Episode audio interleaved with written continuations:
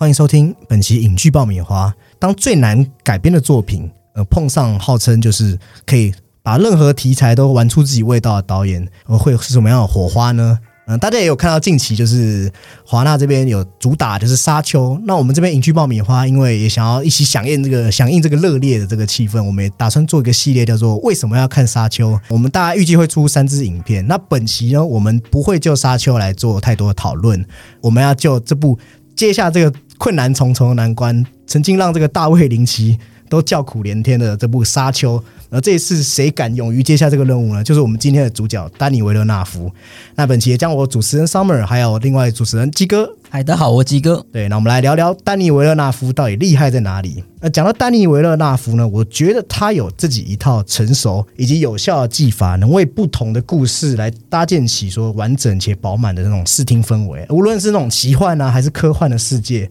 而他的这种完整的视听氛围，可以说是就是他的电影一直以来都可以那么成功的关键哦。那讲到丹尼维勒纳夫，基哥，你这边有什么想法呢？他的片哦。应该是说，他在任何一种题材中都可以带有那种这种文艺的气息，对，非常或是那种人文宗教的色的色彩，都有浓浓的包含在其中。这样子，还有一点就是说，他在这种保有诗意的的这种氛围下呢，它的画面其实处理的就是非常的有一种，就是我们看电影是会有一种滤镜的感觉。对对，就是相较于可能就是我们知道的，像是 Wes Anderson 啊，有有很很饱满鲜艳的对比的这些。色的的色彩，它比较冷色调，对，它比较冷色调，可能就比较灰冷，或是比较有一种黄色，就是雾蒙蒙的感觉这样子。那搭配它的镜头，就是让我们呃，应该说没有在这种感官的刺激下，反而是用用这种情绪、用想法在带入这个电影的感受中。其实鸡哥刚好讲到一个关键字，就是诗意。其实曾经有人访问过丹尼维勒纳夫。因为他早期其实是做那种小成本电影开始出发的嘛，那他其实不是非常满意他自己的前几部作品。那他有讲到说，他认为一部好的作品是什么？他认为一部电影要有诗意。他认为说，好像在看一部电影，就像在读一首诗一样。他认为在电影中什么叫有诗意呢？或许这个概念有点抽象，但是丹尼维勒纳夫有举例。他说，比如说你提到一部电影的时候，你会去回想到一些片段。然后那个片段是会给你一些冲击甚至意义的，相信我们等一下会讨论一些关于丹尼维伦夫的作品，其实也就是有这种浓厚的感觉。对，就是他的那种感觉，很像是我们看的可能一些片子哦，是留在于视觉的冲击，还是说你回去之后留留在你思想上的冲击？对，他的那种。余韵是比较有的，我觉得余韵非常的对，非常重。对，那讲到这个技术方面，哇，丹尼维勒纳夫其实有一个御用摄影师，叫做罗杰迪金斯，相信有在。尤其是对这种摄影热衷的好友，应该都知道这个罗杰丁斯被称为所谓的摄影大神呐。当然，他的这个一路上走来非常的辛苦哦。讲到这个罗杰丁斯，再帮大家提一点背景，就是他拍摄过像《刺激一九九五》啊，还是说还是像这个丹尼维勒夫几乎的作品，他很多都有参与。然后像是这个《银翼杀手二零四九》的画面非常漂亮，还有。一九一七，还凭着这些作品都得到一些肯定。当然，曾经因为他好像连共十三才十四次奥斯卡，对他就是他等于是成名的早，但是没有一个奖项的感，对。就是没有呃没没没有受到一个肯定的感觉这样子，对，所以曾经好像美国影评人协会甚至认为说他所受到的那种不受尊重，他其实是值得一个专一的奖来来肯定他的。可能之后他可能会有他的终身成就奖也不一定。哎，我觉得非常有可能哦。然后他在那个《银翼杀手二零四九》，几乎大家都是公认他该得奖了。哦，还好他终于就是众望所归啊，我们应该这么讲，就是跟那个里奥纳多一样，对，打滚了这么久。对，还好他罗杰迪金是没有像里奥纳多一样被做成迷音哦。那那个罗杰丁是后来又凭一九一七也在拿一座就是摄影奖，这样算是完完完全全的，就是给他一个实质上的肯定哦。技法方面，丹尼维勒纳夫在在他的摄影上面，他的要求其实也是嗯非常好，他这一套包括他的几个特点，例如说缓慢的平摇镜头，或是他一些回拉镜头，尤其在开场的时候，我认为他这些目的是要一点一点的揭示出空间关系哦。还有他会选择仔细选择他要展示的东西，还有隐藏的信念。其实大家如果看过他的电影，应该都知道他那种缓慢的推进镜头吧？对他呃，应该是做平移之后，还有一些缩放的概念在里面，就是你慢慢的走路走路的这种感觉。那因为他还有另外一个意向是说，他很很喜欢用是呃用多个多个事件来堆叠，就是它里面有很重的迷宫意象在。对对对，就是我们要走进这个迷宫，对，或是各个角色的迷宫、剧情的迷宫，或是他们心理上的迷宫。哦，对，这个迷宫其实几乎我们大家会介绍很多电影，很多部都会贯穿这个核心。那他在摄影上面，我们会看到他会让角色通常会先展现出情绪。但是丹尼维勒纳夫很厉害一点是，他不会去说明的是什么情绪，他要让我们观众陷入一种在思量说到底是什么激发角色的恐慌。他有讲过一句话，他说有时候看不见的东西比看得到的东西更加恐怖。讲完这个我怎么接？我们在录那恐怖片特辑，那当然不是，他是说比较走这种心理作用，因为他想要慢慢揭示一些重要的信息，所以有时候你会觉得摄影机在他的把持之下，就像一种偷窥者的凝视，了吗？在 follow 着角色这样，他的电影我我觉得还有一个特色是，通常会有一个坚强的女主角，无论是作为局外人，还是在陌生或男性占主导地位的环境中，呃，就像一种有人说顾测之余，或者说在世俗世俗规则之下不适用的地方。其实你如果看过像他《异性路径》，还是说这个这个《烈火焚身》，然后还是说像是那个《怒火边界》，其实都那个女性角色好像都跟身边的人不太一样。对，他就是一个会有一个。我们会比较容易为他设身处地的着想，他有有点比较像是在主角的位置这样子，就是呃，我我我指的意思是说，在那个情感上这样子。对，其实在此我也不是要比较了，但是大家因为常常有人会把这两尊神拿来讨论，有人就是诺兰嘛，对，那相比之下，当然我没有说谁比较好，我好超怕得罪人，但诺兰的电影通常是以男性为主要角色。对，丹尼维呢很爱用女生作为主角。有人认为是因为关于他是加拿大导演，有人认为是因为他魁北克出身。那魁北克其实很早就有这个组织性对女权运动这样。然后他的电影其实你会觉得角色感到流离失所或被孤立哦。当然我们会讨论到那女主角跟环境格格不入的感觉，有一种命运上的无奈啊。对，那还有他几部电影，我们会看到。电影中常常会有一些感觉，好像有语言障碍，无论是跟外星人的沟通，还是跟警察的沟通，还是不同种族、跨种族的交流，你会觉得他的主人公都苦于和不同事物交流，来呈现出一种这种表达上面的困难哦。所以丹尼尔·勒夫也说说过，他的电影通常不会乐观的看待人与人之间建立联系的可能性。但当然，他不是说要去说完全的不信任，他同时也是要传达说，我们是要透过一些更多的那种内心的力量来冲破这些屏障。然后，如果还有注意到刚才机构讲到的嘛，像冷色调或是低饱和的画面，他也很爱营造黑暗吧，黑暗的氛围，就是那种光源不充足的状的那种状态下。对他，接下来会有几部也是有这种，对，有那种很。很重的这种氛这种这种氛围在啊，对对，然后他经常喜欢用这种黑暗来呈现说角色位置的部分哦，但是他在那个异星路径里面，在黑暗在里面又有不同的意义哦。当然我们会讲到说，呃，可能他黑暗有时候是要代表未知，但是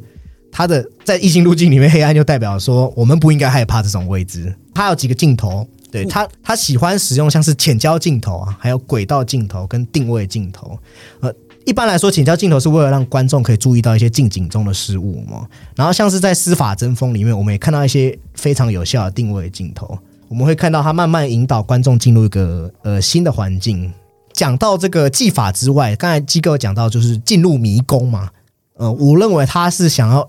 让大家知道这个角色陷入的违境，然后去反思人类生存的境况。他有讲过一个东西，他想要知道到底是什么东西在控制我们的内心。如果大家有听过，就是我们人类一直在证实，一直想要去证明人类有没有自由意志吗？哦，对，对对对。那丹尼维勒夫就以这个为他的出发点，就是他想要知道是意识还是潜意识。一个人在面对恐惧的时候，一定会勾起回忆嘛？那如果仇恨来了，你要用同样的方式才可以强过仇恨吗？像丹尼维勒夫非常喜欢用暴力的元素，但他的暴力从来不是戏剧化暴力。他认为说，他也非常讨厌暴力，但是他想要让暴力，他认为说，当暴力发生的时候，他会任其发展，所以你会觉得特别的血淋淋的真实感。我觉得这是丹尼维勒夫非常就是擅长的。包括他说，即使他认为说是什么在控制内心，他也觉得他想要去知道说我们在沉浸自我，然后每个困境在过去虽然可能已经存在了，但是我他告诉我们大家一件事，每个人都必须去处理这些问题。他也希望观众能够通过电影来发现自己，去接近这些事情的呃这个中心。所以基哥，你应该觉得说他的电影从来不会给出一些太主观上面的答案吧？对，就是他不会明确告诉你什么，或是他不会是二元之间的一个讨论或是选择，你可以任由你去呃，应该说想象或是发展，因为他的他的留白其实。他的每一部，我我我觉得他的每一部片的留白其实都留的蛮多的，对对对，真的。对，那因为他前期有三部作品，我们今天不会深聊，但是我们大概会大概那边再提一下。像是有一部我觉得蛮有意思的哦，光从片名叫做《八月三十二日》。日，对，那八月三十二日其实我们它的剧情我们今天就大致省略，但是它里面有讲到这个三十，为什么八月三十？因为剧情有讲到一个女主角她发生车祸之后的日子，算是在暗示说，当女主角就是发生车祸之后，她对自己人生已经有一种，我觉得像是破除那种被框架上面的认知，所以她去追求她所知道的，所以对她来说，那个日期上的形式已经不是我们表面上所看到的形式，所以里面有讲到，我记得有讲到八月三十三、八月三十四日，就是完全是背离常识的这种标注方式。然后像是他另外一部片，像是那个《迷情漩涡》，里面也有一些就是大量的奇怪的意象啊。我觉得还有一部片跟他后续的风格最接近，就是那个蒙特吕呃，校园园杀人事件，对他像是呃，因为曾经这个是真实事件嘛，他像他在呈现他的方式，并没有说让我们去看到说这个校园杀人事件的这种 太过血淋淋的部分，他的那种暴力呈现很像这个哇一阵风吹过，对，反而这样反而很真实，对。对，因为你不会像你你你看到周边的一些冲突、争执、呃争执或对。是车祸，其实你可能一转头就没了。对。对你反而会处，你反而会处在一个一个哇发生刚刚是发生什么事的状态。对。其实就是说，我们刚才讲，它不是戏剧化暴力，因为真正的暴力事件就是这样，它发生总是突然的发生，突然的结束，反而会让人家有一种就是非常深刻的体会哦。好，那谈到这个丹尼维勒纳夫开始慢慢就是进入到大众视野，我们今天要讲的第一部电影就是《烈火焚身》。那《烈火焚身》故事其实讲述的是呃两个算是宗教信仰的这种冲突。一个母亲她在过世之后，叫纳瓦的这个母亲在过世之后留了一封信给自己的呃龙凤胎子女，告诉这个龙凤胎子女，等于说要他们去寻父。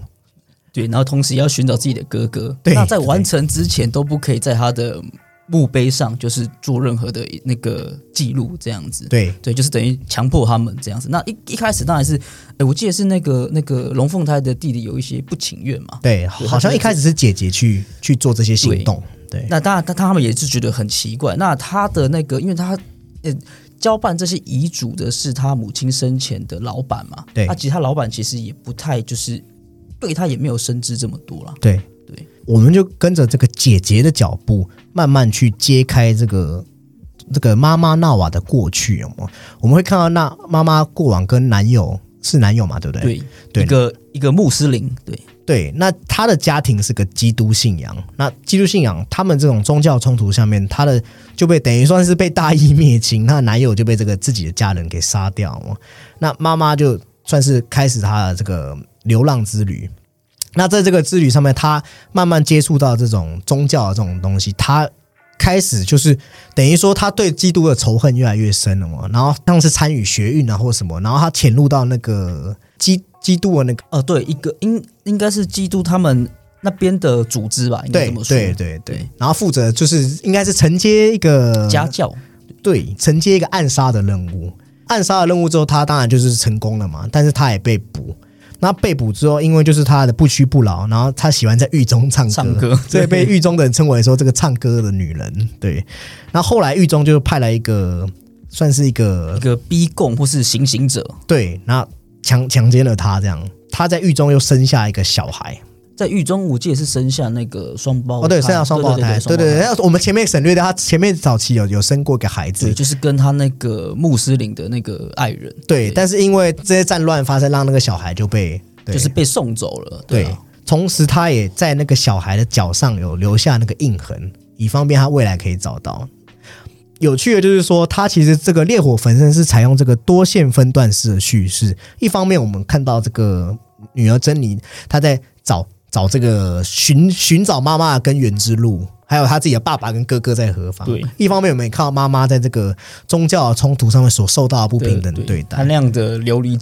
呃流离失所，然后更像跟他其中有一部分是想要找到自己的骨肉啊。对，那这个故事非常残忍，就是说，当我们慢慢接近真相的时候。这个弟弟弟加入之后，弟弟后来就是经过探访之后，他有发现到这个事情的真相。原来当年在狱中，就是这个强暴他妈妈的人，竟然就是妈妈久未寻得的第一个儿子，等于就是就是他们的哥哥，对，爸爸是同一人，跟哥哥跟爸爸是同一人哦。然后那个妈妈自己在后来也有发现这件事吗？对啊，在泳池边嘛，对不对？他发现那个那个脚踝上的那三个印记就是他，对对。那我记得他的那个，应该说他们的哥哥一开始其实是好像是被训练成一个穆斯林的那个圣战士那种感觉，对，然后他。之后反而又被呃对对对是被那个基督教派那边所抓，然后又被训练成一个逼宫的专家这样子。但他里面有提到，他前面的一些行为其实是想要让他的那个应该是说他的画像或是他的形象传播到，就是传传播到全国，让他的妈妈看到他。他一开始的出发点其实也是想要寻找自己的母亲，就是说非常讽刺的是，他之所以这样残忍暴虐无道，是为了让他的画像到全，就是大家等于让他妈妈可以发现他的存在。那没想到妈妈近在咫尺，就是被他这个强暴的人。我印象非常深刻，就是在这个丹尼维勒纳夫他安排一个画面，就是说除了最后揭晓的时候，弟弟已经知道这个真相的时候，他我要告诉他姐姐，他说一加一，然后他姐姐听到等于一的时候。倒抽一口气，哇！那一幕真的是，我也跟着倒抽一，就是倒抽了一口气。对，这无言的心痛啊！对啊，其实就是说，你会看到这种在宗教之间这个烽火爱恨。我觉得有一幕也很值得提耶。呃，你是说，就是他们就是在他们的那个步枪上贴着圣母的那个画像，可是他们却是对一个手无寸铁的一些公车的人，然后甚至枪杀了一个小女孩。对，你会看到这些人不就是以宗教之名在行暴力之实吗？对，非常的残忍。这种宗教战争或是这种民族主义所挑起的仇恨，就它就有点像是你点了这个烽火，种下这个因，好像就永远没有办法抹灭一样。对啊，对，像可能像宗教战争，从以前的可能十字军东征也是打着这个名号，对，也是打了好几次，一直打到现在，这种宗这种宗教的这种冲突，一直都还是存，都还是存在着。对。加上这个，我们前面提到的这个丹尼维勒纳夫在这个画面呈现上面低饱和的色调，这部片一样，他这部片还用了大量的这种空镜头和那种中远镜头，为大家还原了这种饱受摧残的土地。其实也是有在暗指像是黎巴嫩啊，还是什么吗？对，那就是因为那那他的母亲纳瓦嘛，他是因为我们前半段其实他他一直活在一个很悲伤、很痛苦的情境中，但我觉得他最后面就是。应该说，他的第一个儿子打开那两封信的时候，其实还是可以感受他对于至亲的这一种爱，还是有流露出来。对，其实，在这种所谓宗教对立啊，或者这种在中东环境这种恶劣，其实也会让我想到近期这种这些塔利班的事件。嗯，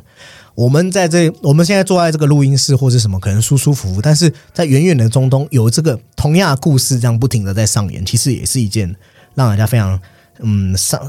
难受的事情啊。那里面也有做到一些。数学上面的联想吗？包括其实，在探讨这个议题的时候，我们会提到说，为什么妈妈纳瓦要告诉自己的孩子这么残忍的事情呢？在他这道感觉像是一道数学题目，这个父亲和哥哥是这道题的这种不变量。那这数学的意志本身是在找寻一个精确且严谨的答案，这是那个教授里面有告诉他们的吗？但是真实的人生真的是这样吗？其实像它里面有提到一个这个克里斯堡的这个七桥问题。那克里斯堡这个问题，其实就是如果大家有玩过，就是说，呃，你要走这个桥，然后你不能有重复的路线。这个大家可以去 Google 一下。这个这个游戏不是重点，这个游戏的答案才是重点。这个七桥问题的答案是什么呢？不存在。对，那有点像暗指，就是里面故事讲，包括里面有讲到这个哥德巴赫猜想嘛？对，哥德巴赫猜想，刚刚就是指一加一等于一的那个，对，是他们最后最就是那个大反转的那个，对，就是表示自己的哥哥跟父亲是同一个人了吗？包括为什么妈妈要揭露这么残忍的事情？其实，在宗教上面来说，呃，我从何处来，我到底是谁，或了解自己从何处来，其实一直都是在这个所谓的这个信仰或宗教上面会提出的一个疑问哦。我认为这也是纳瓦在所谓他真实理解信仰上面，希望孩子去探寻真相的原因。等于说，妈妈的对于自己的所谓的信仰是真正的信仰，还有基哥刚才讲的这种超越、超越这些种族、超越这些宗教的爱，母爱才是他所要传达的。即使他的那个大儿子尼哈德，他对他妈妈曾经做过这么残忍的事，但是其实最后还是选择原谅。我认为这算是一个蛮蛮蛮用这种爱来贯穿主题的一个题目哦。可是我觉得他就是。他必须跟他的三个孩子讲这个事实，也有也有像是就是我们刚刚有提到，他这部片其实有那么一点，就是对命运的这种无奈。哦，对，那这种他给他一个一个答案，就是给他一个根源，可能也是对于这个迷宫的出口。对，对，因为他的那个大儿子尼哈德本来就是要找他的。母亲的母亲，这就是他的迷宫。那他就提，他最后也是帮他走出来这样子。那母亲自己也是找到自己的迷宫。对，我记得最后尼哈德也是站在他母亲的坟前的坟前，就是在那边站的，就是沉思了一番呐。对，其实这个故事我蛮推荐给呃很多观众可以去看哦，尤其像我刚才讲的，现在第其实世界有另外一端真的在发生这件事情。我们可能就是觉得。我们都只会耳闻，或是在那种新闻上看到。对对，因因为我我曾经听过有人比较算是很随意的给个评论，是说认为说这部剧情比较戏剧，太刻意的戏剧化。但是你仔细去思量里面的很多片段，它可能是真实存在的东西哦。更别提所谓的宗教屠杀，这是贯穿好几世纪一直都存留的东西哦。那丹尼维尔纳夫并没有在太过于强调这种所谓的这个。残忍的部分，他用了很诗意的方式来解解读这个故事，吗？他也有揭露所谓的暴力，但是他算是一点一点的揭露，呃，让我们我们能够感受到当地人的麻木，但是同时又可以激起我们这种反思的这种意志，吗？哎，不知道鸡哥，你知道，就是像那个我刚才不是有讲到他那个尼哈德脚上的那个那个。对印记印记嘛，对，其实它也连接到一个希腊一个，就是说这个伊底帕斯情节，伊底这个恋呃，应该是说恋母弑父的情节嘛。对，但它其实也是一连串的这的这一种误打误撞，然后最后还是走回他的命运。对，因为他这个伊迪帕斯就是讲的，就是伊迪帕斯王以前被被说是会这个弑弑父娶母的故事嘛，然后他爸爸就是干脆把他流放了，这样。对，那没想到就是这样绕了一圈又回来了，还是 他还是完成了他的这个命运。对，那其实也是像刚才基哥前面有提到，展现了这种命运的这种偶然与必然哦。那他最后的这个呃结尾也是一个悲剧啊，因为他最后他的母亲也是自杀了，对，然后他流放了他自己两个孩子，然后自己挖掉双眼这样子，对，就是来来来算是惩戒自己。一个希腊悲剧这样。那除了他有借鉴这个神话伊迪帕斯的故事以外，嗯哼，那他这个故事的本身的历的历史背景其实是在那个七零年代的那个黎巴嫩哦，呃黎巴嫩内战，黎巴嫩内战，那因为他们。所处的位置比较复比较复杂嘛，就像我们可能对那种中东国家，对他们那边的一些不管是领地或是他们信仰上的冲突，其实是很频繁的。对，那在当时其实至少就有七个呃，算是党派阵营。哦，那么多，包括穆斯林就有可能所有所谓的什叶派或是逊尼派，然后跟其他的那个民族运动，但它里面主要对抗的其实是一个呃长枪党，就是所谓的那种呃，我记得应该是那个。马龙派的基督教这样子，那他们这个冲突其实应该也是长达了十多年之久，然后甚至是有有有发生一个长案叫做贝鲁特长案，对，他就是一样，就是波及了大概有包括那种联合国的维和部队等等这样子，非常严重，对，就是一个我记得上升人数好像接近三百人这样子，是一个很大型的一个自杀式的恐怖攻击，嗯，等于说这个烈火焚身也算是在呈现这种。对中，反正就是我们刚才讲的嘛，就是中东这种哇，战火连篇这种感觉哦。呃，接下来我们要讲到这个丹尼维勒纳夫的下一部电影是他的《司法争锋》。嗯，我觉得其实这个这部片这个 Prisoner 就是它的英文是这样嘛？那我觉得它的大陆翻译我还蛮喜欢的，叫做囚徒。嗯，因为我们现在讲讲他的故事大纲，里面就是讲这个。呃，父亲 Keller 有一天带着女儿，然后全家到另外一个邻居那边玩，偏偏就是你知道，就是他的女儿就这样在这个聚会结束之后呢，他你他的女儿跟邻居的女儿都疑似被绑架，就找不到人了，怎么找都找不到。他们前面就是有连接到一些意向，就是说让我们知道说可能是谁在犯这些案。那他的父亲 K 了，其实也是我觉得也是算是像热锅上的蚂蚁一样哦。因为自己毕竟自己的小孩女儿不见了，年纪又这么小，那又有一个很明确的一辆很可疑的车子停在那边，就是一辆 RV 这样子。对对，那我们那个父父亲，我认为里面像是那个叫做这个演员休杰克曼，他演这个 Keller 里面诠释的非常好，在这个父亲。呃，在找女儿的时候，有时候也顾不了什么了啦。所以在这个同时之间，另外一个时间线，我们看到这个杰克讨论葛伦霍演的这个 Loki Loki 警察，也在试图想要找到这个失踪的那个两个小女孩。我们就看到 Loki 其实是循着他的，就是算是他的警察的方法去想要找到，但是父亲我们刚才讲急了嘛。他就把那个矛头指向那个有一个，就是在刚才鸡哥讲啊，这个 R V 上面那个对一个 Alex，他是一个应该一个呃一个心智年龄差不多只有十岁的一个人。对，这个父亲急的他什么都对，他开始动用所谓的私刑哦，也会对应到我们前面讲司法争锋这个司法这个他动用了私刑。那当然洛基呃还有恪守他自己心中的原则，一直去寻找这个。这个小女孩到底在哪里？那她比较有可能比较有经验，就是用她探案办案的这个这个。可是她其实中间有一段时间是有一点失控这样子，对，对，因为她可能从未有这样子的的的一个难题啊。对对，因为前面好像有提到说她破案率超高，对，那偏偏就是怎么找怎么？因为其实我们其实有去查过资料都知道嘛，失踪人口超过几天之后，其实就等于说可能是死，或者他有一个一个一个黄金的期限在那边。对对对。那我们就看到所谓这个父亲，他本来是一个虔诚的基督教徒，等于说他越来越为了找到女儿，他逐渐算是像是抛弃了自己的信仰的那种感觉嘛。那就对应到我们前面讲，为什么我说我觉得大陆翻译也不错，因为在这部电影我们会注意到，很每个人几乎都是囚徒，对。然后前面讲的每个人都困在自己的迷宫，那导演这次也不长啊，他直接把猫迷宫的意象直接埋在这部电影在后半段嘛，在那个。一个应也是一个那个嫌疑犯嘛，叫 Bob。对，Loki 在追查另外一个嫌疑犯，我们会看到他一直在画画迷宫。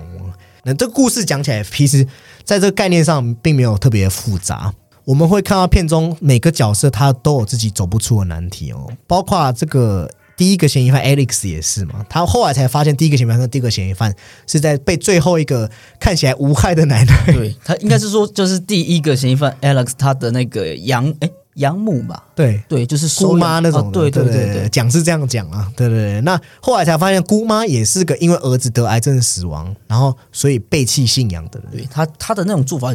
是想要对，就是想要对上帝宣战。对，他是想要上帝宣战，然后他想要让那些人也品尝一下失去自己子女的感觉。那原来那个第一个嫌疑犯跟第二个嫌疑犯，尤其是那个第二个嫌疑犯，他其实永远都他走不出自己的迷宫。他画迷宫的原因是因为他小时候被绑架，被绑被绑架过，可是他想要找记忆，对，然后他反而把自己带入那个绑架者的那个角色。对，所以他曾经被误以为是绑架绑架犯，也就不奇怪了。对他其实，因为他寻不回诺兰机，他只好去模拟那个情境哦。故事最后也不是父亲 Killer 找到他的女儿，对，也也是在那个警探 Loki 误打误撞的。对对哦，对。另外补充就是，呃，像那里面有一个神父的一个角色，对，对他也是有一个也有他自己的一个一个难题在。虽然他的故事篇幅不多啊，对他也是对一个信仰的背弃，然后开始酗酒。对于这一种，因为他后来发现那个姑妈的丈夫，就是他对他呃告诫的时候，坦诚是一个就是连环的一个绑票案嘛。对对，那他动用了他的，也是动用私刑，就把他把他杀死在地，把他杀死在地下室这样。对，等于说我们看到这一部，我们刚才前面也提到，每个人都困在自己的心理的牢笼之中。呃，父。复兴 Killer 有一个意象，里面我很喜欢。他不是被那个真正的犯人丢去到那个算是那个地道里面吗？对。他此时此刻，我们发现，因为他前面有跟女儿联系，说一个哨子，一个一个小哨子。那那个哨子其实是女儿开始说不见了。对对。那他后来找到这个哨子，也因为他会找回女儿，会找回信仰。对。从一开始他的那个信仰的崩塌，崩塌，他不再祷告、施行。然后甚至是酗酒，可是发现应该是说毫无进展、无果，他开始有愧疚，然后到最后顿悟，发现了，他其实知道在哪里。对对，等于说我们觉得在内幕里面有一种重拾信仰的感觉，可以是这样讲哦。谈到这个本片拍摄的一些东西，我们会用到的形容词，尤其在看到画面里面，比如说冷峻啊、不安跟压抑。导演透过这些东西来呈现出这种没有生气的小镇。摄影这边也引引用用用用到了大量的这种冷色调的构图。其实他在构图里面，你注意看非常有趣哦。他通过构图跟这种场景调度，他会让这个角色始终都处于这种孤立的位置，甚至很少会看到有这种，就你会注意看到 Kale 的一些画面，还有 Loki 的一些画面，其实。他是有刻意营造这种框架式的构图，让观众有一种同时感受到角色被束缚起来这种紧迫感。他在构图其实有有对他们做限制，对对，那就是他还有就是我们刚刚提到的冷色调，还有这一种光源或是伴或是伴随这种滂沱大雨。对对，那其实这个我看这部片的时候，我一直觉得有一个调调，就它的冷色调、光源还有滂沱大雨。其实跟一部片就是大卫芬奇的那个《火线追击》里，是不是有一点点像？对，非常像。对，因为其实讲大讲到大卫芬奇，他也是非常爱用这种人设调的这种导演嘛。而且他也是一个很喜欢注入宗教意味的导演。对对，而且你会发现哦，他在进到这个奶奶家里或是一些他们家里面的时候啊，啊，他是呈现暖色调，但是暖色调的小屋不但。窝藏悲伤，或是说我们讲暗藏杀机，让你怎么感觉到暖？就暖的不舒服。对，还有一幕的暖色调是他酗呃，在酗酒之后，在做梦的时候梦到女儿的时候，那一幕也是。对对对，那可能也意味着他的一个转折。除了我们刚才讲，他透过镜头调度将人物从环境或人群中隔离出来。我们前面讲到浅焦镜头，嗯，基哥，你不知道还记得前面不是有那个好像透过那个货车视野。慢慢看到，你会感觉有些事情要发生，但是说不出是什么事情的这种东西。它有时候甚至会让近景跟远景同时发生重要的事情，然后这时候的显焦镜头就会让观众不知所措，会产生一种焦虑感。你你没有办法对焦，对对对对，没这句话说的很好。那等于说，你他有时候甚至那个镜头的对应，你会觉得是嫌疑犯的视角，对，你会觉得是嫌疑犯在看着他们。对，好像那个人就是绑绑架犯一样。然后有一段，我觉得也是算是剪辑的教科书啦，就是说那个洛基遇到那个刚才看到那个房车的时候，然后他不是把他带回来吗？在警局不是问讯吗？对，边问讯边边拍摄，对不对？对对对对，对，一边拍树木一边拍车，就这样一直就是他把他不是把他在这种蒙太奇的这种拍摄里面，不是把画面拼贴在一起而已，他是让这种疑似犯罪现场的这种跟审问的这种一直一直闪现。让你加深对 Alex 的怀疑哦。对，当然这部片我们刚才讲到这种迷宫的意象嘛，其实基哥我有个有趣的想法，因为片中不是每个人都走不出迷宫吗？那大家都会说洛基其实是唯一走出迷宫的，你这样讲没有错嘛？但是会不会因为这个导演在洛基的这种背景后面其实解释的很少？对，几乎是没有。对，那会不会洛基其实是一个他有自己的迷宫，所以他只能依靠帮助别人走出迷宫的一个人呢？实际上他也还是在迷宫里哦。有没有这种可能？他的任务就是这样子，有点像每一个的难题，就像是可能就是糖果屋里面的面包屑，他需要借由这些东西，他才能找回自己的归属，这样子。对对，那因为其实我们中间其实有好多段是看到洛基跟那个 K 勒，他他们两个其实有有很多的冲突。对，那两个因为对于格洛基的童年的那个。描述相对比较少嘛，因为我们可以看到那个 Keller 的过去，其实他的父亲有曾经自杀，对，那他就对于可能对之后的不安定感，让他就是有那种有备无患的感觉，对，就他在他在地他在他他家的地下室随时做好那种末日的准备，对。那洛基这边只是有提到，他跟神父的时候有说到，他其实有在好像是那种那种青少年的那种收容所有待过。对对，但就是你大概也知道他过得不好这样子。对，那其中一个有趣的点是他的一些手，他有一些刺青，或是他的左手的那个小拇指戒指上其实是那个共济会的标志。哦，对，因为共共济会有一个很大的阴谋论，就是说他们一直在跟就是比较传统的这种西方宗教天主或是基督在做对抗。嗯，那所以说对于。Keller 是一个很传统的教派，所以他们两个在立场上注定是有冲突。对，会有点冲突。这样，同时就是我们看到像洛基，就是他有自己的做事的那一套啦。那 k a l e r k a l e r 他其实感觉好像就是他们两个那种处理方式，他会觉得说洛基这种方式是就是不对的。这样，其实影片有呈现出非常多的那种对立感嘛。这个故事也会让我想到那个米诺陶修斯那种希腊神话，一个勇者困在迷宫里哦，他得到他那个爱人头发，那个头发其实就很像哨子这种概念啊。同时，这个 Loki 他的名字也很像在致敬这个北欧之神，对，就是还有一种双那个面的邪神，我们都知道那个洛基。对，基，因为我们知道那个洛基，其实，在剧中他，我觉得他一直有一种很怎么讲，就是有点负面、有点暴躁的人格，啊对对他一直有会有一种那一种皮笑肉不笑，对对，就是我刚才讲，会不会其实他自己也有他的迷宫？对，那那当然，Loki 感觉也就是暗示他角色的这种两面性嘛。我们一开始会看到这个镜头有一幕是一直在拍那个用那个推进镜头拍一棵树木嘛。那像那个迷宫里面，迷宫其实在这种所谓的这种讲到比较深的东西，就会讲到曼陀罗图案嘛。其实这个曼陀罗图案在这个本片电影也有出现一些的暗示，在他的那个家呃壁纸啊，或是它的一些家具的那个，我记得是沙发上嘛，对不对他一直有一直有有意无意的这样子，对，因为其实曼陀罗图案其实也是暗指这种迷宫的中心嘛。当你走走出迷宫的时候，你就可以获得这种精神上的升华。那同时也对应到这个精神上，有对应到所谓的什么生命之树啊什么的。其实我认为树木跟这些呃，我不敢说我这是确实是丹尼维勒纳夫的，绝对是这样，但是他有意无意透露出来，给人的感觉就是这样。对，换个方式讲，年轮其实也是很像是一种迷宫，对对对对对，就是我觉得为什么说是囚徒，就是大家都走不出来的那种感觉。那当然，维勒丹尼维勒纳夫当然不是要呈现所谓的这种悲观的氛围啊，是他是要在这个我们所谓的这种成年人。成年人的生活确实有他不容易的地方。那在这个迷宫之中，我们能够，呃，能够怎么样，像是这个洛基一样恪守自己的原则，然后慢慢的找到自己想要的，或者是我们刚才讲的讲的这种比较夸张一点，精神上的升华，可能是丹尼维勒纳夫为这部片注入了这种诗意的语言哦。我们接下来谈到这部片，也是同年在二零一三年一起跟这个《司法争锋》同年上映的这个叫做《双面为敌》。那《双面维敌》的故事是讲述一个呃，我们看到就是一个亚当的教授，他是个教授这种历史这个教授嘛。那我们就看到他有一天呢，他在无意间他看到了一个跟他长得一模一样，就是安东尼的演员。他当然就是好奇，说有一个人跟你长得一样的时候，你会好奇吗？所以他就去调查。然后调查之后呢，对方一开始也想说你你谁啊？你在干嘛？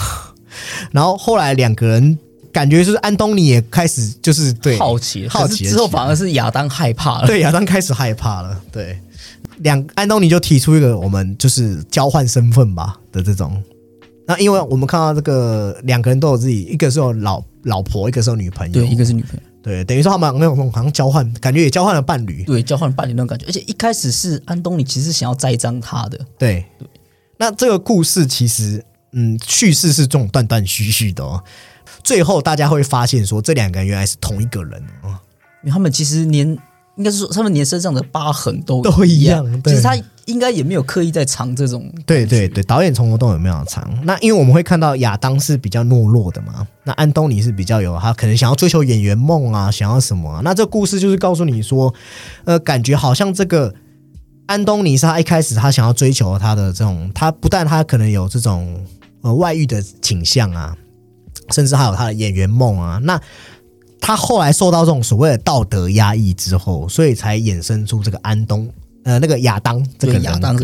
对，那就像鸡哥讲，主角从不是导演从头到尾都没有要藏这个他们是呃同一个人这种感觉，有没有其实我们也看到说，本片大量出现这种空中俯瞰多伦多这种镜头，我觉得也强化人和人际关系在这种现代城市被异化这种压抑。所以，呃，这部片其实讲的也算是这种恐惧跟压抑还有愤怒啊。根据导演自己讲法，他说每个人的心内心深处都有这些情绪嘛，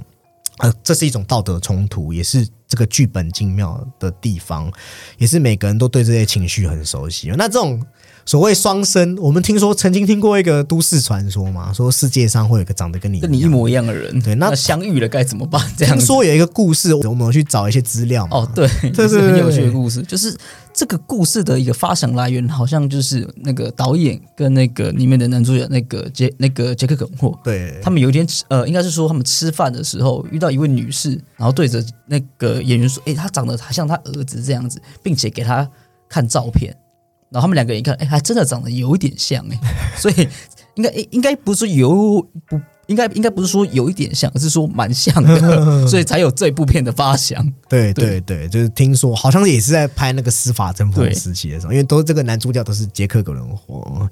而这种我觉得看这部片，大家如果来看小说，很像这种卡夫卡式的这种那种。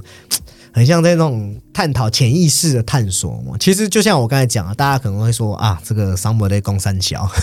就是其实单从逻辑上去整理剧情，那确实处处都透。对他其实留白了很多很多，就是跟他以往的那一种留白又更不一样了。对，甚至是包括他那个结局是给的很突然。对对，就是一只呃，他的那个太太，就是安东尼的太太，突然变一只大蜘蛛。大蜘蛛，对。可是蜘蛛其实在前中后都一直有出现这个意这个意象嘛。对对，那可能就是里面就是代就是代表了他的男性欲望。对。那到中途，甚至你在那个城市看到一只超大的蜘蛛这样子。对。可能这已经是他已经过于压抑，已经高涨直上天际的欲望这样子。对。谈到这个，刚才鸡哥讲的这个蜘蛛，我觉得也算是呃影史名场面啊。结局就断在他看到老婆，就看到，而且他没有惊吓的意思，他只是叹了一口气，唉，就这样子。对，那另外有趣点就是，因为我们看过这一种人格分裂的电影嘛，像是《Fight Club》或是《致命 ID》，对，其实他的主人格跟次人格或是其他多元人格，其实都分得很清楚。对，没有这种让你就是。用同一个演员，或者是怎么，或者是你要把哪一个当主人格都可以的这一种表现方式，这样子。但本片好像就是刻意打乱他们的这种归属的设定哦。对，那包括一开始他其实也有，哎，他在教课的时候有说到一个黑格尔，就是说那个历史总是会重复两次历史的重复性。那其实黑格尔有另外一个另外一个名言是说，就是历史给我们的教训就是人类从来不会从历史得到教训。对对，所以他到最后。拿就是拿起那个信封，打开那个钥匙，对对，那颗大蜘那大大蜘蛛又出现。对，其实提到这个蜘蛛，就是鸡哥讲了历史的重复性。我们刚好像忘记提了，就是蜘蛛，我们有提就讲的蜘蛛代表为什么在片中代表男性的欲望？就是我们前面有看到他们去一个色情的俱乐部嘛，对，就是他们可能这个男生这个男主角会去这种地方，代表说。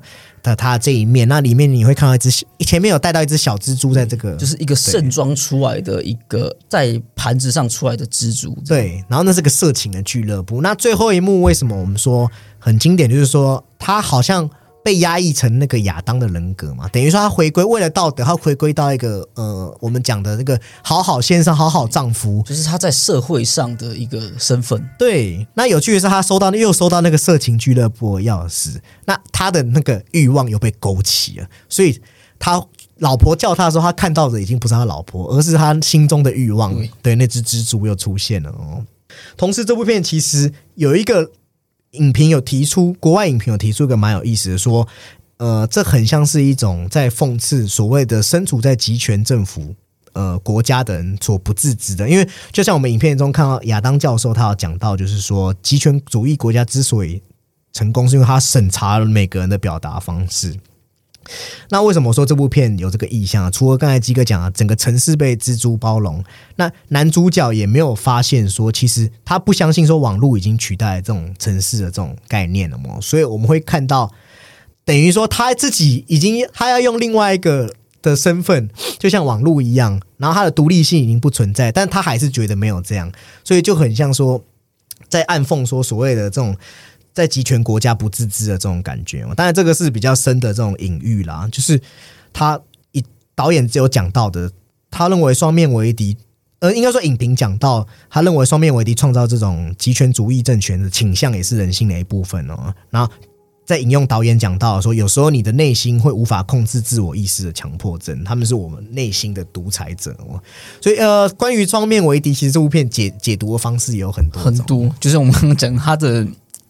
有白或者主次人格，你要怎么带入怎么讲，其实都可以自圆其说。对对对，然后像是刚才讲的，导演也刻意就模糊他们之间的分别哦，也有讲到像是亚当吧，亚当也体会出男性柔弱的那部分哦。那这其实也改编自一部诺贝尔文学奖的作品嘛，这个叫做荷西萨拉马戈的《双生》。对，那这部萨拉马戈它里面有一句话，就是“混混乱是尚未尚未解密的秩序”。对对，那也算是为这部片的一种破题的方式。他这一开头就是就是讲明了这个这个的组织这样子。对对对，我觉得喜欢看就是刚才像是讲 Fight Club，就是那个斗争俱乐部，对对，或是喜欢看这种反转式的电影的人，确实我觉得可以来来看一下这部电影，因为这部电影不是只是在玩这种技法或玩这种心理手段，它有一些处处对我们潜意识的这种这种潜台词吧，我觉得，或是暗喻啊，我觉得非常有意思。呃，刚才谈的这个潜意识的东西，那现在我们要再拉回到现实，现实对，而且是真实发生的。对，也是绝对是真实。现实世界太多这种事情了，就是我觉得导演的这个摄影非常的厉害，然后同时在叙说这种故事方面，把这个所谓的战火跟这种战火火拼黑帮这种东西拍的这种非常的诗意的，对的怒火边界，是我们接下来要谈的这部片。那怒火边界故事讲述是这个呃女主角用那个 Emily Brown 饰演的这个凯特，她本来是那个 FBI 紧急事件应变团队的人，然后她在一次那个扫荡事件之中。就是她一直跟那个墨西哥毒枭这种扫荡的时候，发现了一些就是十数十具腐烂的尸体，然后后来又意外触发一个诱诱爆装置，导导致他的他的同事好像蛮多人上身的，对，那他带着这样的这种意志，那就是等于说对对这种恶的仇恨吧，就是对这种这种心啊，想要扫荡他们这种正义感。同这个时候呢，凯凯特凯特的凯特的上司就推荐他加入这个司法部的这个特别联合特遣部队，然后与这个中央情报局的这个这个麦特所合作。麦特就是那个萨诺斯，没有？对对对，然后麦特麦特就有那个饰演萨诺斯的那个演员所饰演。那那这个麦特呢，就是同时也跟着另外他工作的伙伴的那个就是那个亚历桑德罗，对，那他们一起去。一开始你会看到他们去做这个所谓的护送犯人的这个的这个，然后，但我们在故事慢慢进入到重点之后呢，我们会像跟着凯特一样，凯特感觉就像一只误入丛林的小白兔这样子，开始看到这种世界或是政府怎么运作的样貌了。对对。同时，因为他们要度过这个所谓的美墨边界嘛，哇，我觉得这个度过美墨边界好像也在跨过女主角所谓这种善恶的边界哦。因为同就像鸡哥讲，他开始看到一些血淋淋，我们知道贩毒这种地方，像墨西哥那种黑帮啊，或者可能他路上会看到这种尸体吊挂在悬挂在街上，应该是说他们就是杀鸡儆猴，而且他们是。不管是敌对的帮派、政府、警察、记者，只要是挡到财路的，他们可能都会就是铲除。对，因为这个背后的产业链可能是几百亿美金的。对对。后来我们就会慢慢的，这个凯特才发现，原来他真的是真的就是像他所想，他真的是一只小白兔。那因为他在这个事件里面啊，他只是一个被利用的棋子而已哦。他只是要，就是应该是说，他需要他的身份来确认这一场行动的合法性。他他他有点像监察员，就是哦，没问题，那我签字这样子。对，所以他们在找人的时候，也刻意找这种特别好操控的棋子哦。然后他也发现，这个亚历桑德罗其实是墨那个毒枭那边，对他好像就是他们要铲除的的墨西哥毒枭的另外一方的势力，好像是哥伦比亚。那他前面是说是顾问。对对，但他其实就应该是说，只是因为厉害的那个啊，厉害目标一致，所以说 CIA 跟他合作。对，等于说政府跟比较黑方合作了，目的是因为另外一边的毒枭那边等于比较好操控啦，对政府来说比较好把控哦。那这也就呃道出了本片的核心议题：到底是为了达成善就必须行恶？那虚假的和平是不是和平呢？就像我们讲善意的谎言。那他是不是谎言？或是你要必要之恶嘛？还是说你要就是说，嗯，我们表面上的这种歌舞升平？对，我们最后也看到这个亚历桑德罗确实，一方面美国达到他们的目的啊，亚历桑德罗也跟他的毒枭，因为毒枭曾经杀了他的妻女嘛，也报仇了。本片就这样讲啊，到底是过程正义重要还是结果正义重要？其实本片除了这种挑弄这种所谓的善恶之间的这种边缘，然后我们也看到。导演在这种所谓的动作戏上面的营造，跟其他导演好像不太一样，不太一样。对，其中有一幕就是这个凯特在这个我们讲啊，这样经过这个护送的这个过程中，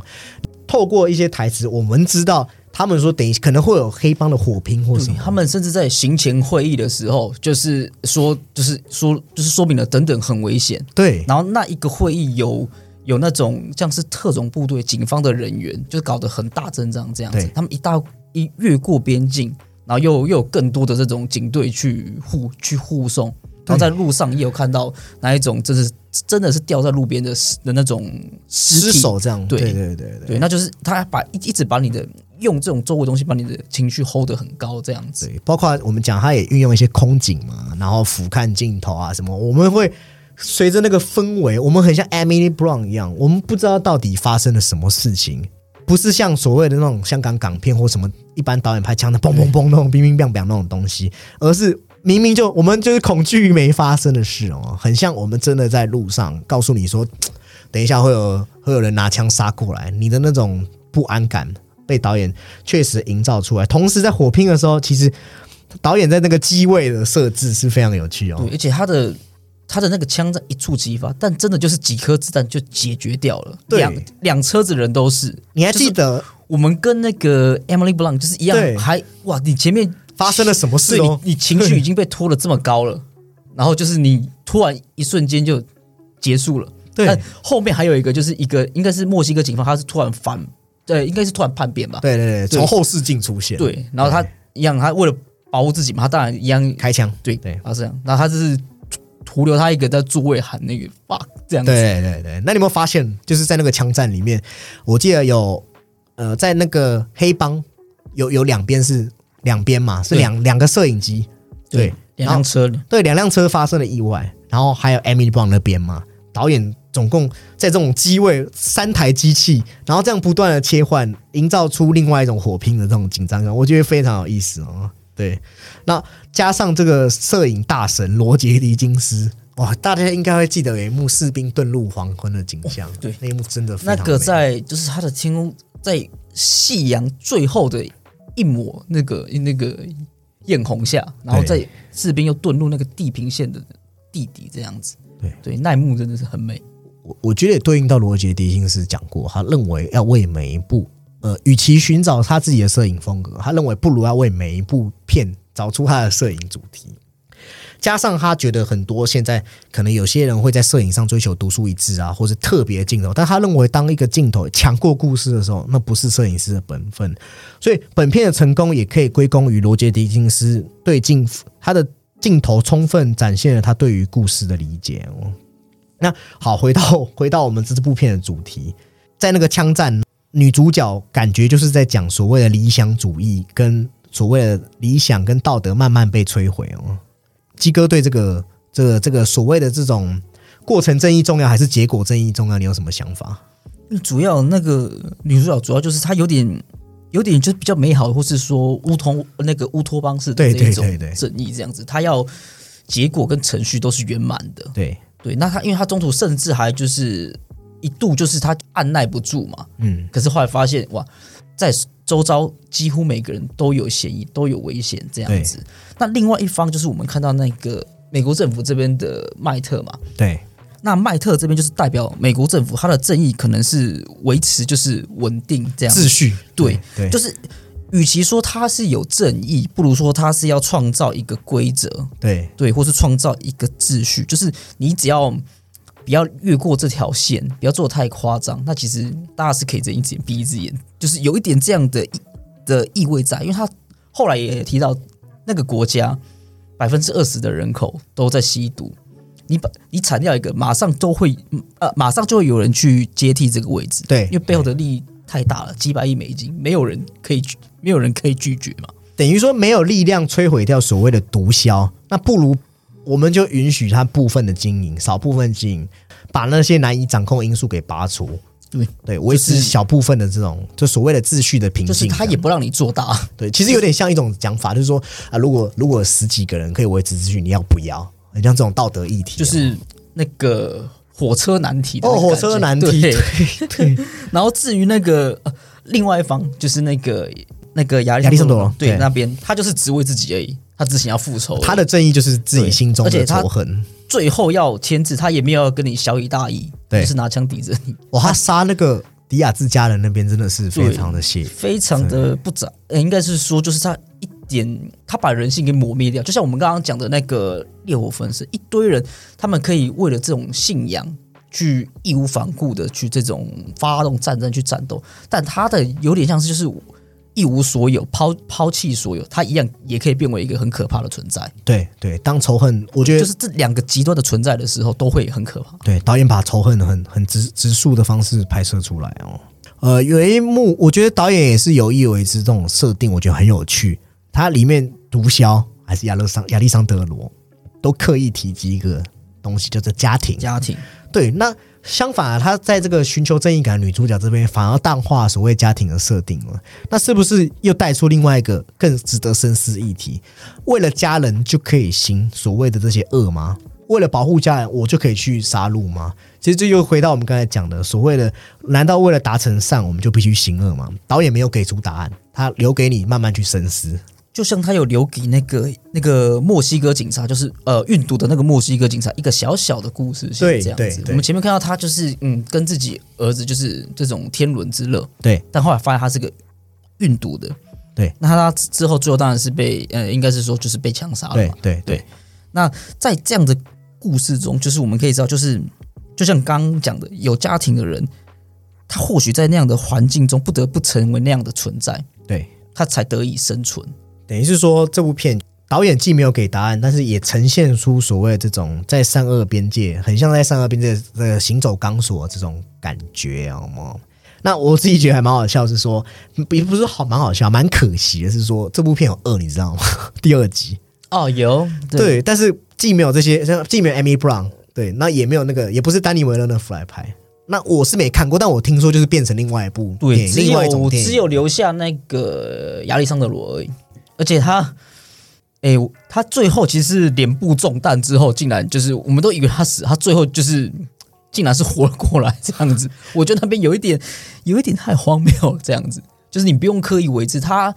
身为这样子走钢索的人，失手或是死在他的沙场，这应该是一件蛮蛮正常，或是他也可以他也可以预见的一件事情。对，所以我觉得也是说，第一集导演就是为了让你留白，然后让你去思考这些人性的东西。那你去拍一个第二集，很像动作片或者什么有的没的，稍微稍显有点可惜啦，对啊，那也是我们对这部片的一些想法，对。对，然后就是像是我们看到那个 Emily Blunt，她对于这种枪战的这一种恐惧跟不知所措，嗯。但那个边界的另一边，那群小朋友、那些妇女听到枪声哦之后，对对对，停顿了一下，嗯，好像没有立即的危险，他们就继续踢球。对，我这么对小朋友对小朋友踢球那边，对他的妈妈、他的小朋友都这么的，就是对这样的环境都这么的习以为常。对，好像那幕就是小朋友踢球，然后听到那个，对，然后大家停下来看了一下，然后继续踢球，继续踢球。也是对这种所谓的战士的这种麻木了啦，对啊，也对应到像是烈火焚身讲的，在在世界的另一端，真的有人是这样活着吗？也像是导演让我们慢慢去思考啦，对啊，那导演丹尼维拉夫也有提到，《怒火边界》只是这个故事的发想构思，最早是在那个一零年的时候，就是墨西哥有一座城市叫华勒斯城，它的应该是说它呃有发生的就是类似的这呃这种毒枭与政府之间的冲突，嗯然后那个时间点刚好是一个这个事件的最高峰哦所以他以这个就是以呃应该有这个契机来完成这部电影这样子。那华勒斯城的话，它其实是被就是应该说是被誉为就是世界上谋杀率最高的城市之一，它平均一天要发生大概五点八件谋杀案。对，然后那个时候这个事件主要是我呃我我我看了一下资料是说，就是在约莫大概零九年的时候，那个墨西哥的总统就是派兵，然后联合美国政府，然后一起去就是有点像是要铲除毒枭而发生的这种冲突。对，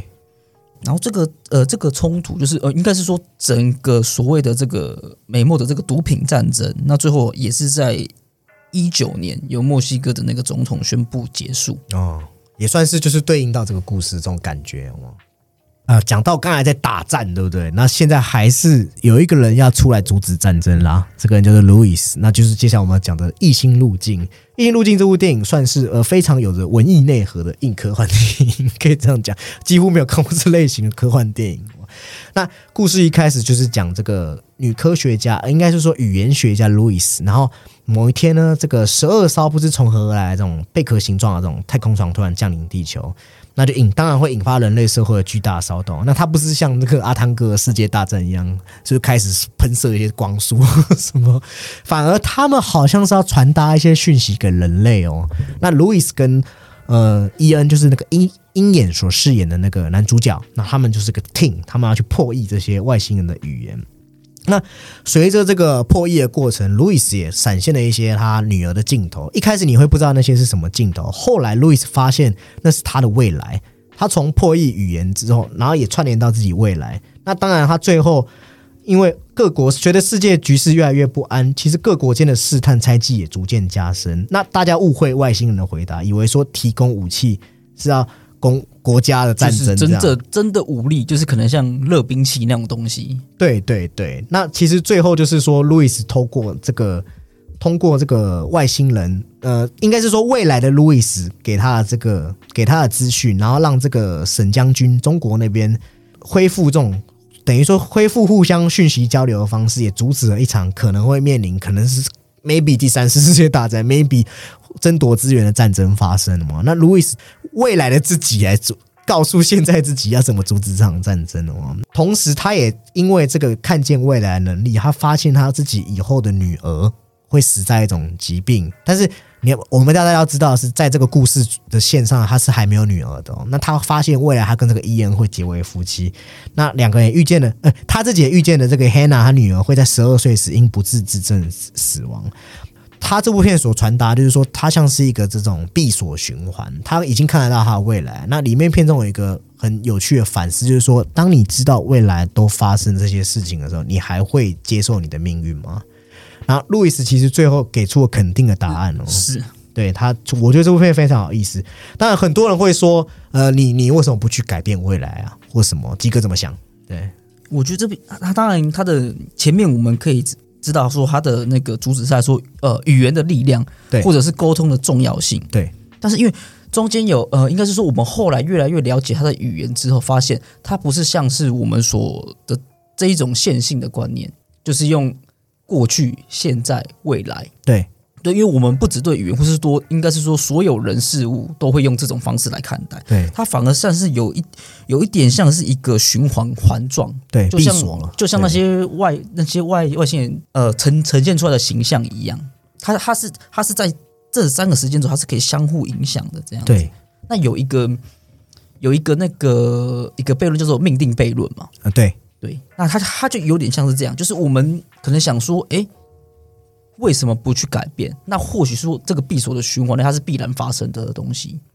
呃，透过这个丹尼维勒纳夫所谓很像在探讨这种命运的这种刚才讲的命定，那路易斯所谈的就是所谓的接受嘛。那为什么有人会好奇说，为什么这个 M M E Adams Adams 演的这个女主角路易斯为什么可以看到未来？其实也是说她。本身精通太多种语言，那语言其实就有一种传递传递讯息的意思嘛。那当然，他算是真正破解这个神秘语言的人。那刚才基哥讲到，外星人的语言不是线性的，他们是非线性的，他们的语言体系赋予了他们未预知未来能力，所以这也是路易斯可以得到这个预知未来能力的原因哦。也有可能是说，就是他的他的未来也是影响到他，呃，应该是说在影响他现在做的决定。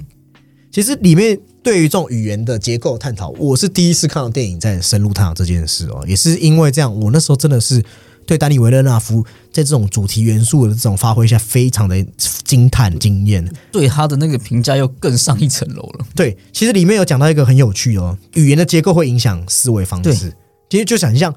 我我我们讲的，可能 Apple 跟苹果同样的东西，但其实不同语言所涵盖的情绪不一样。像里面有讲到说，中国人喜欢用麻将。那沟通的边界可能就会被人界定为博弈。那博弈代表什么？博弈代表说一定要分出胜负，就是一个零和嘛。对，那零和那胜负是不是在所谓这种我们刚才讲的嘛？这种国家会谈之间就会出现一些危机或什么？我觉得这是很有趣的观点哦。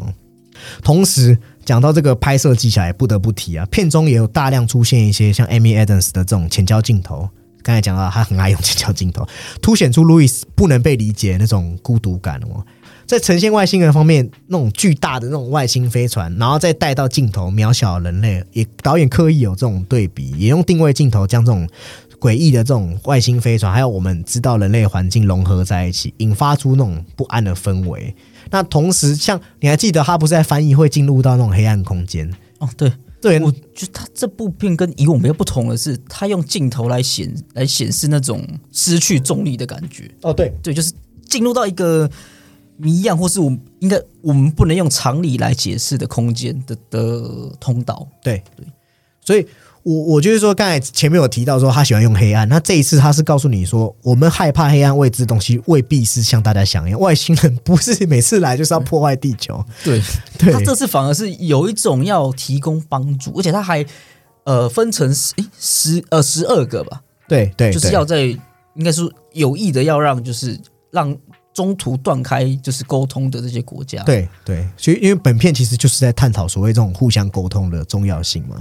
这部片最诗意的元素就是我们刚才讲的回文字嘛，其实包括他女儿 Hannah 的拼法也是正着念跟倒着念都都是一样意思哦。那他等于说他这个回圈其实不是像我们那么害怕说我们命运不能改变就非常可怕。我觉得导演用另外一个角度来诠释这件事情。那加上其实呃这部片有一个如当然在那个拍摄上不可能说你真的倒着看啊，但是其实倒它确实是个倒着看正着看都可以。串为同一个故事的一个非常有趣的故事哦。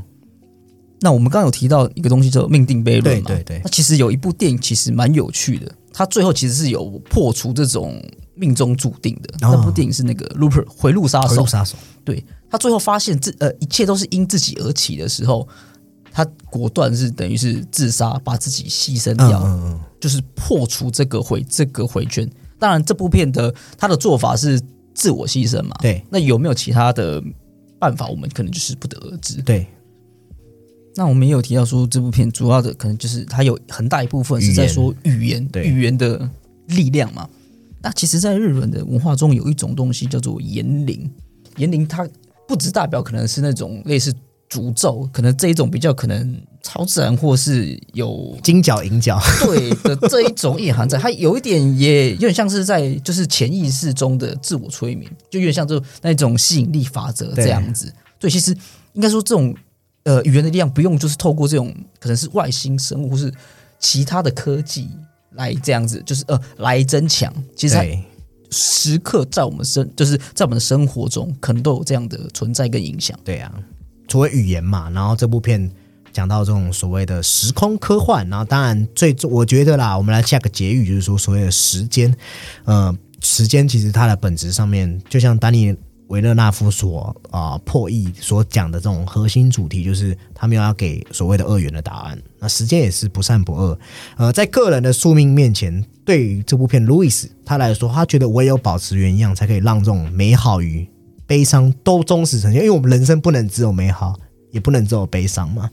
那所谓的爱才会以他原本的面貌，然后驻足于他的脑海，就好像他可能去改变命运啊，或者是什么的话，或者他选择自我牺牲，他就没有他跟他女儿的时光。等于是放弃了一个结果一个点而已。可是他放呃，他这样的选择放弃的是中间的过程，是一整段的时对间。对，他也不确定，搞不好他这样女儿就会变质啊，或什么的。那路易斯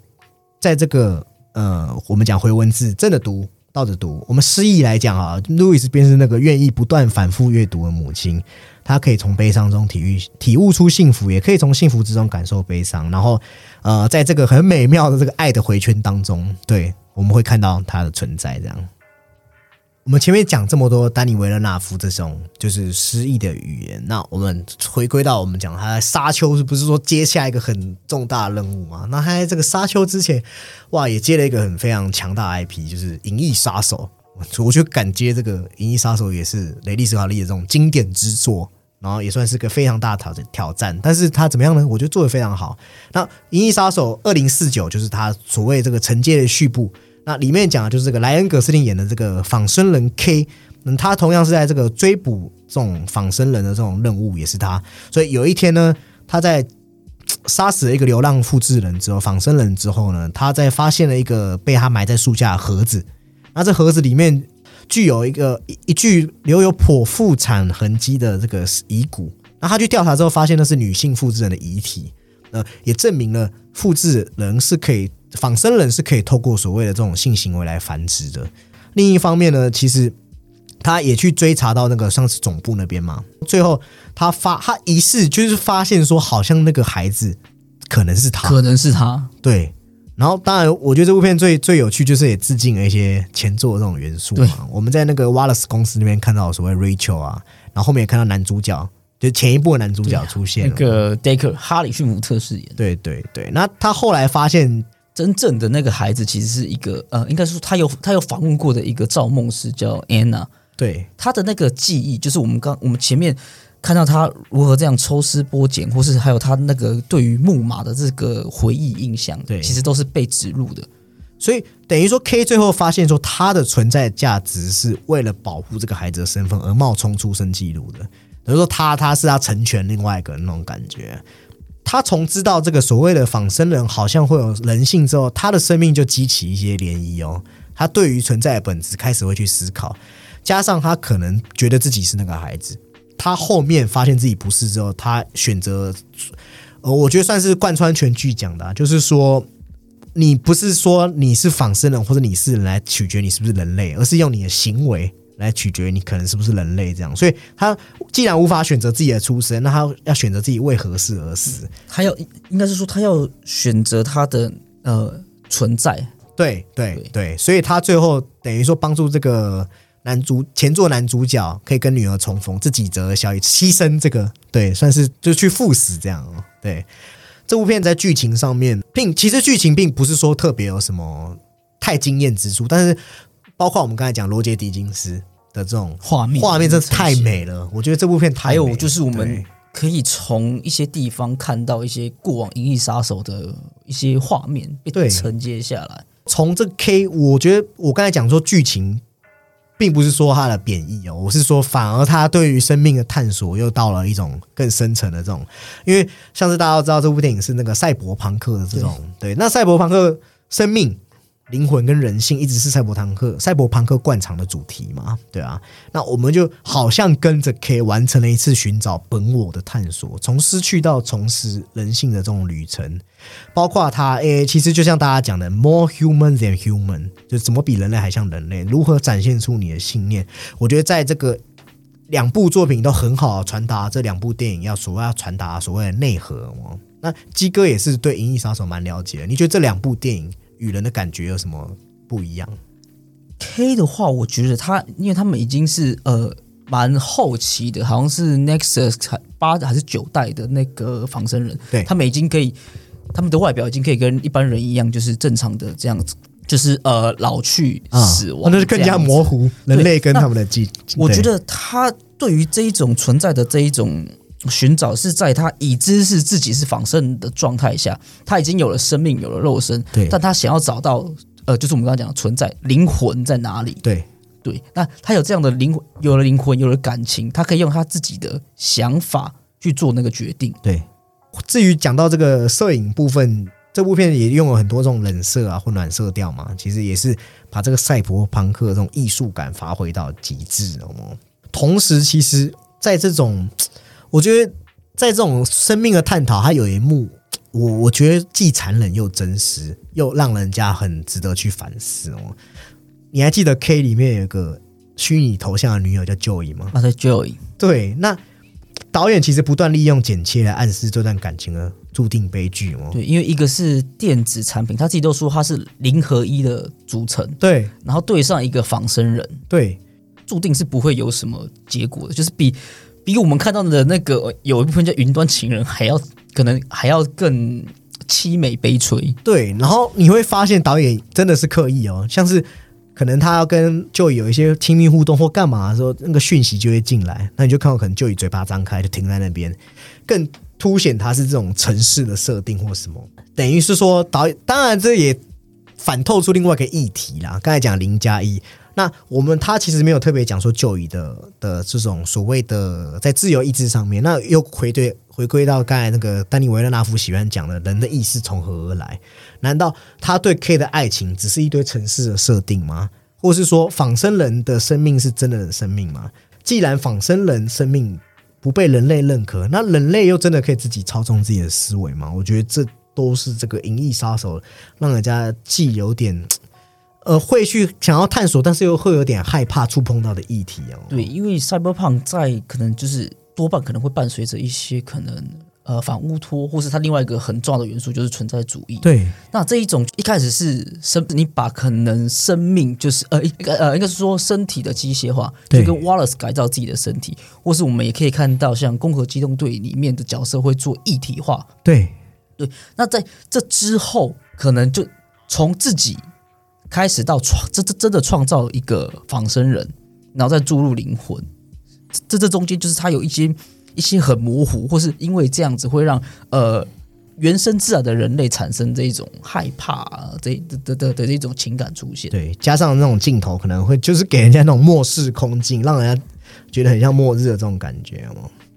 而有一个有趣的问题，我也想要问鸡哥，因为鸡哥对这个《银翼杀手》已经算是粉丝了吗？对，应该是就是呃，cyberpunk 这相关的东西都算是直击我的痛点。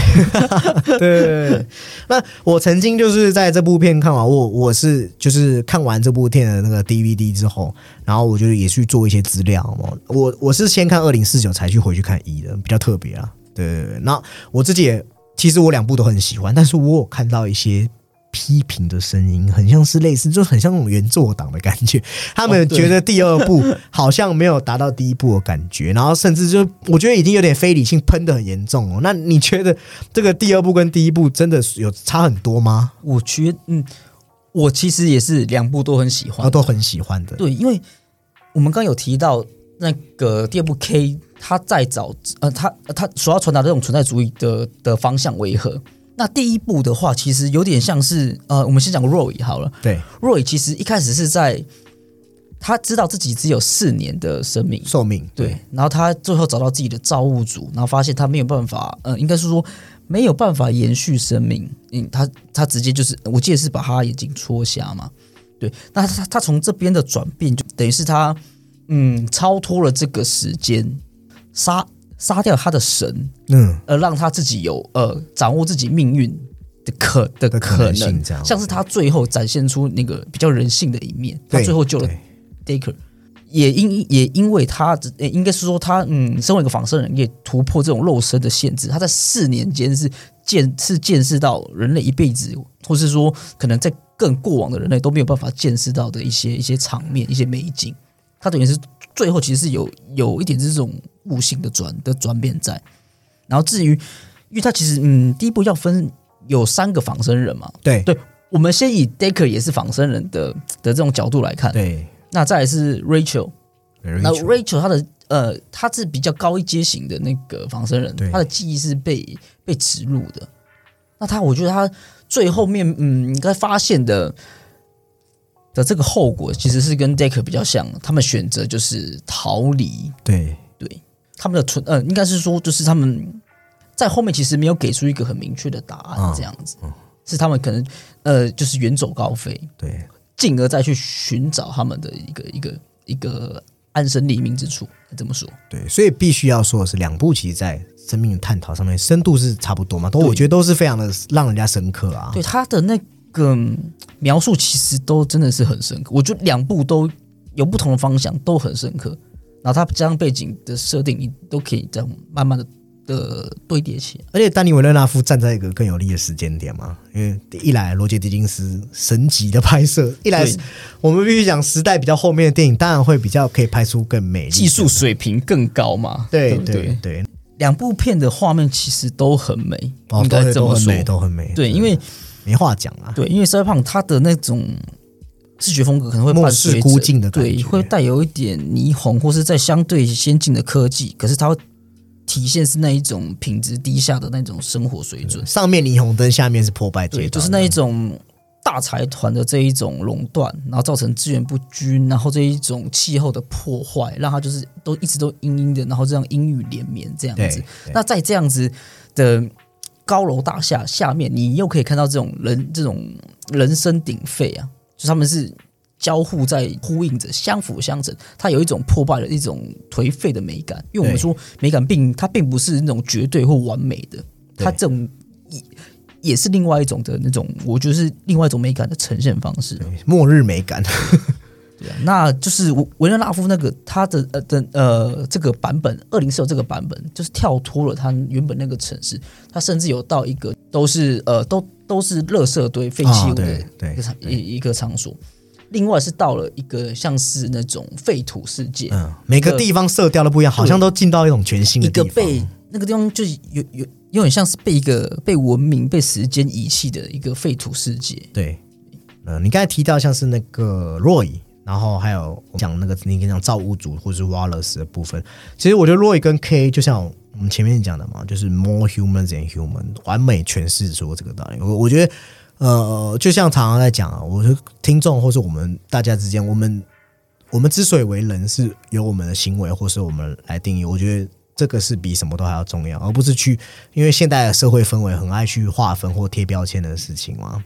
那当然，我觉得在这个我们自己的行为来定义自己，这才是最重要的一件事情嘛。可能就是说，我们除了意识之外，要有灵魂、想法，或是我们就是现在常常讲的这一种独立思考也好。对对对对。好，那我们今天探讨这么多关于丹尼维勒纳夫的电影，那当然连接到沙丘，或许就是可以有一些期待吧。我觉得除了我们讲的在呃镜头方面，还有配乐的部分哦，配乐是那个大神对 Himmer 嘛，对他他听说是就是把那个天能推掉，然后来 来讲，哇，那我们值得期待一下下，对，对因为他愿意把这个呃，另外一位是大导演的这个这个嗯作品，就是我们先搁置这样，他来完成这部。等于说啊，他他没拍神的作品，去拍另外一个神的作品，这样这样都谁都不得罪了。对，然后我就觉得说，我们都可以做一些带路嘛。其实沙丘本身就有它连接的社会背景嘛，就讲到像烈火焚身，它的这种社会背景的操作啊，那还是在司法争锋，对于这种仇恨所交织的迷宫。就是他们种族之间的这一种，对，也可以带到，因为我们讲到沙丘有一些家族观嘛，对对，那双面为敌讲到这种心敌二合为一，也会讲到男主角沙丘保罗的这种很像内心的这种，对就是看他在这种人文人文情怀，或是说他在这种宗教上，对。那沙丘还有个什么啊？应该会有一些战争场面嘛，哇，那就又讲到他像怒火边界这种把控能力，当然对生命的反思也会提到异形路径。那《银翼杀手我那就我为什么说我们会对丹尼维勒纳夫来执执掌这个所谓的沙丘的拍摄这么期待？原因就是这样哦。记得我们本期主题叫做“为什么要看沙丘”。那为什么要看沙丘？我们之后也会下一集会对沙丘的世界观来跟各位观众所做解释。那期待的话，也别忘了要收听。那当然，我们这一系列不只是看完也会，呃，看后心得也会再做成一集。然后相关的文章，我们这个月也都是尽量会对就沙丘的相关元素来讨论，也都记得去锁定我们的粉丝团跟 IG。我们本期的讨论就到这边为止，呃，记得去，如果喜欢我们，可以去评论，然后也可以在这个粉丝团提出你对这种它的主题更深刻的看法。那我们这期节目到这边为止拜拜。拜拜。